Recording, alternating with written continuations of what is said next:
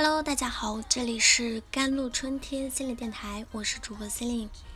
今天跟大家分享的文章叫做《命运太苦，用无边的爱去对抗》。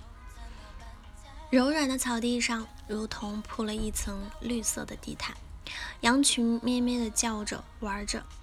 这时，一个盗贼刚好从这里经过，盗贼饿坏了。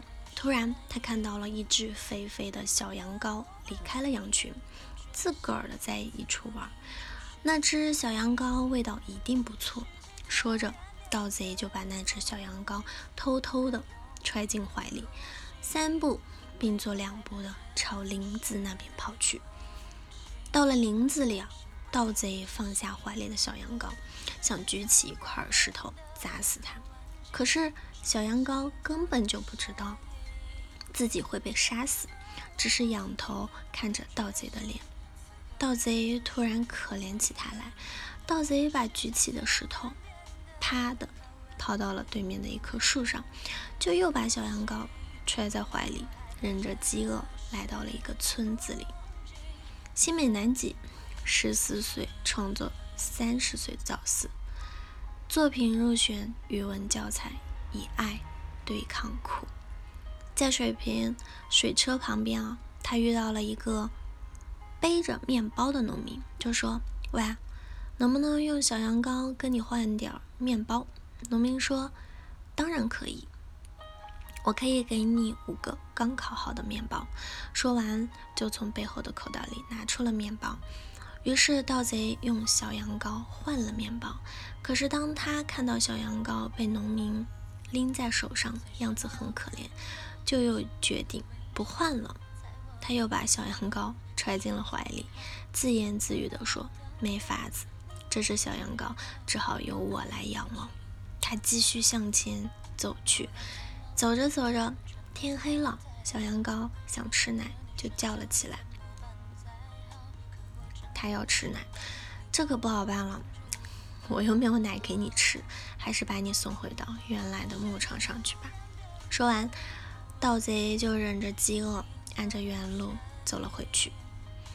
这是日本儿童文学作家新美南吉的作品《盗贼和小羊羔》，寥寥数字，简单的情节描写，没有一个字写到人性本善，却把一个饥饿盗贼的恻隐之心与人性深处的悲悯展现得淋漓尽致。小羊羔的无知纯真唤起盗贼内心深处的柔软，那一刻他就已经不再是盗贼。在新美南吉的作品中，处处可见这种纯洁的爱与善，温婉清浅的文字里总是蕴藏着一种温情，令人刹那间回归到人生最初的温柔。我想，能够写出这样的文字的，必是一个。受到良好养育的、拥有富足的内在养分的人，可是事实却截然相反。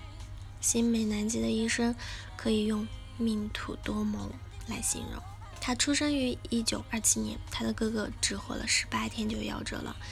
父亲让他继承了哥哥的名字南吉，希望他能够延续哥哥的生命，健康的活下去。在他四岁那年，二十九岁的母亲患病身故了。六岁时，父亲再婚，他被寄养在外婆家。而早年丧夫丧子的外婆，自身历经了磨难，变得孤独满目，已经没有能力再把爱给到他。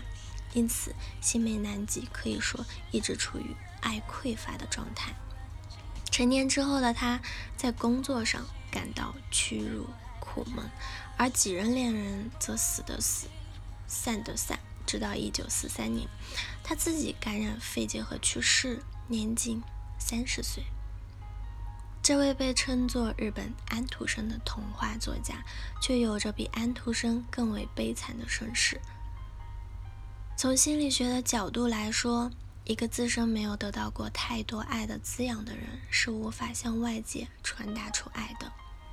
纵使天赋异禀，成为作家，更大的概率也是成为像张爱玲那样冷漠薄凉的作家。但是新美南吉却不同，他始终记得幼年时代一位邻居姐姐给予自己的照拂。她说：“我幼年时代受到素水小姐的照顾，她视我如初知己，疼我犹如生我的寂寞。我对他的怀想就像是对母亲的一种怀念。”他选择看见，记住生命中仅有的温暖，并将这温暖画入自己的作品中，再去传递给更多的人，就如同入写嗯教版的语文教材的作品《去年的树》中所表达的那样。尽管树被砍了，做成了柴火，用光了，但是他点亮的那些灯却照亮了无数的人。命运太苦。青美南极选择来用无边的爱去对抗这苦。青美南极的童话中有温情，也有悲伤。他用笔写进一切人生的底色。虽说童话大多数时候是给孩子看的，但从他不忌惮表达悲伤，因为他认为有悲伤才有爱，而孩子天性中的敏感。能够理解这种真实以及藏不住在悲伤中的爱。好了，以上就是今天的节目内容了。咨询请加我的手机微信号：幺三八二二七幺八九九五，我是 c e l i n e 我们下期节目再见。